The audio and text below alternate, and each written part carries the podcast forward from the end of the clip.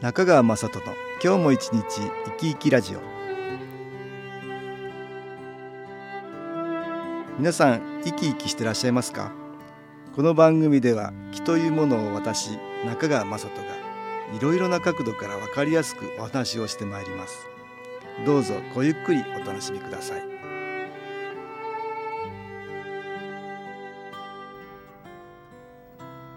中川雅人の今日も一日生き生きラジオ。この番組は気のある生活あなたの気づきをサポートする株式会社 SAS がお送りします。おはようございます。株式会社 SAS の中川雅人です。今日6月30日は大払えの日ということだそうです。大払えとは大きく払うと書きますが神社本庁のホームページでは我々日本人の伝統的な考え方に基づくもので常に清らかな気持ちで日々の生活に勤しむよう自らの心身の汚れその他最悪の原因となる諸々の罪過ちを払い清めることを目的としています。とあります。年に2度6月の30日と12月の31日に行われる払えの行事。6月の大払えを夏に越すと書いて名越の払え12月の大払えを年越しの払えというということなんですね。このような行事大法律令と言いますから奈良時代になる前ですよね。そういう時代から日本人は身を清めるということをやってきたんですね。いろいろな雑菌の繁殖しやすい夏を前に新しいものに変えることで疫病を予防するっていうような意味も込めてこのようなことが行われてきたのではないかと思うんです。年末の年越しの払えは新たな年を迎えるために心身を清める払えとして年末に行われる大掃除なんかもこのような考え方の範疇に入るんではないかと思うんですよね。早いもので考えてみれば1年のうちの半分がちょうど過ぎたということなんですよね。年末の大掃除から少々ゴミも増えているかもしれません。ちょっと身の回りを点検してみるいい機会かと思います。私は掃除というものが非常に木と関係すると考えています。つまり掃除がマイナスの木を取り除くという大事な行為ということなんですよね。単に物理的に塵やゴミを取り除くだけではなくてマイナスの木も取り除いているんだと思うんです。掃除をした後は何かすっきりするような気がしますがこれは良くない木が取り除かれいい木がみなぎるのですっきりした感じがするんだと思うんですね。つまりこれは私たちの体を使ってマイナスの気をプラスに変えている変換しているということじゃないかと思うんです。ですから私たちが気不足気のエネルギーが不足している状態では掃除をするとやけに疲れるということがあるかもしれません。さらにはマイナス的な気持ちはマイナスの気を集めると前に言いましたけども嫌々ながらする掃除はやけに疲れ方が激しいということがあるかもしれませんね。綺麗になった時の爽快感を想像しながら楽しく掃除ができる方がよろしいんじゃないかと思うんです。私は以前いろいろなものにも気が宿ると言いました。大事に使うものにはいい気が宿るんですが使われなくなったものには寂しい気が宿ってきます。マイナスの気ですね。さらにはそういうものがたくさんあると家全体がマイナスの木で覆われてしまうということがあるかもしれませんね。そうなるとますますマイナスの木の影響で掃除ができなくなるということになるんですよね。悪循環が繰り返されるということです。そうならないためにも適度に掃除をしてプラスの木に変えておく必要があるかと思います。昔の人はそれを知っていたんじゃないかと思うんですね。それでは音楽に気を入れた CD 音機を聴いていただきましょう。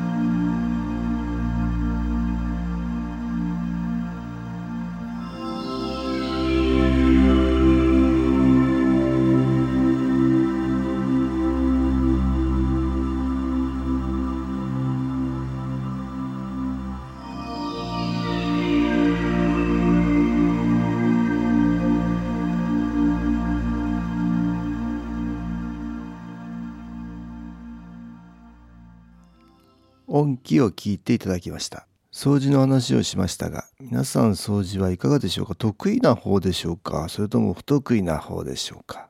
いろいろな人に聞いてみるとしなきゃいけないと思っていてもなかなか始められない。ついついおろそかになってしまうっていう話をよく聞きます。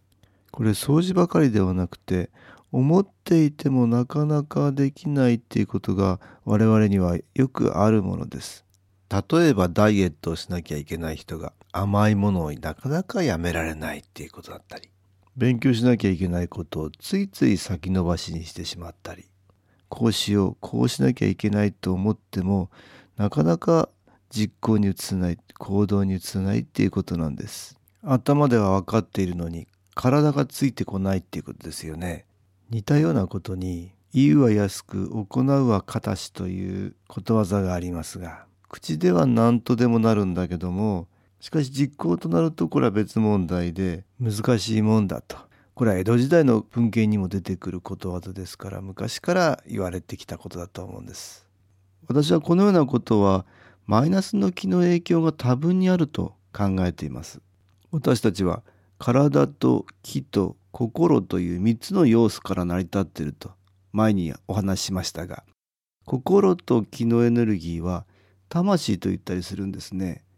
でこの魂は光のような気のエネルギーを持っているということなんです。そしてこの魂が放つ気のエネルギー光のようなものは私たちが気づき行動し学ぶことで徐々に輝きを増していくというものなんですね。ポイントはこの行動ということですね。魂の中には体を持たない魂もあるんですがすでに亡くなってしまった方の魂ですがこれは行動ができませんから気を増やす光を増やすということが極端にできなくなるんですね。皆さんちょっと想像してみてください。すごく気分が落ち込んでるとしましょう。どのようにしてその気分を変えていこうとするでしょうか。気分転換の方法ですが、えー、よく聞くのはたくさん寝てしまうっていう人がいます。たくさん食べるっていう人もいるでしょうか。ウィンドウショッピングなどで気分を晴らす人もいるでしょうしカラオケに行くという人もいるかもしれません。温泉に入ってゆっくりするという人もいるかもしれません。常夏の島に海外旅行に出かけるという人もいるかもしれません。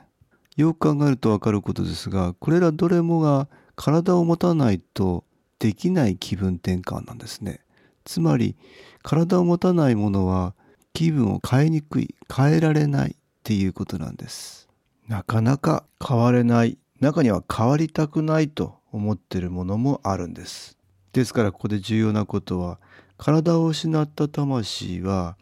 生きている人に変われないなどの影響を与えて生きてる人からエネルギーをもらってあちらはあちらで少しずつ学んでいるということなんです。これを生きている私たちからエネルギーをもらうということから私はマイナスの木と呼んでるんです。私たちの心は電波のような気のエネルギーを発しています。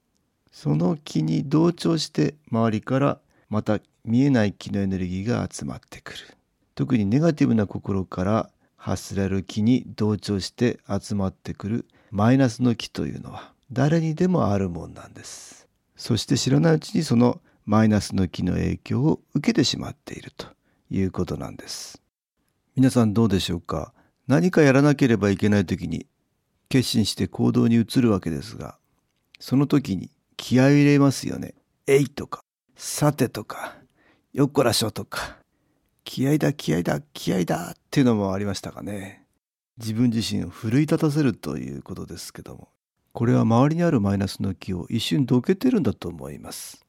さらにはマイナスの気を遠ざけるためのもう一つの方法としては、私たちが目標を立てて変わっていこうとすることだと思うんです。この時に重要なことは、目標を立てても全てできるとは限らないということで、できなかった時になぜできなかったんだと自分自身を咎めてしまうことがマイナスの気を集めてしまうことにつながりますので、次につながるようにしっかりとまた計画を立てて実行に移していくということを主にすることです。冒頭にもお話ししましたが、今日は6月30日。1年のちょうど半分という時になるんですね。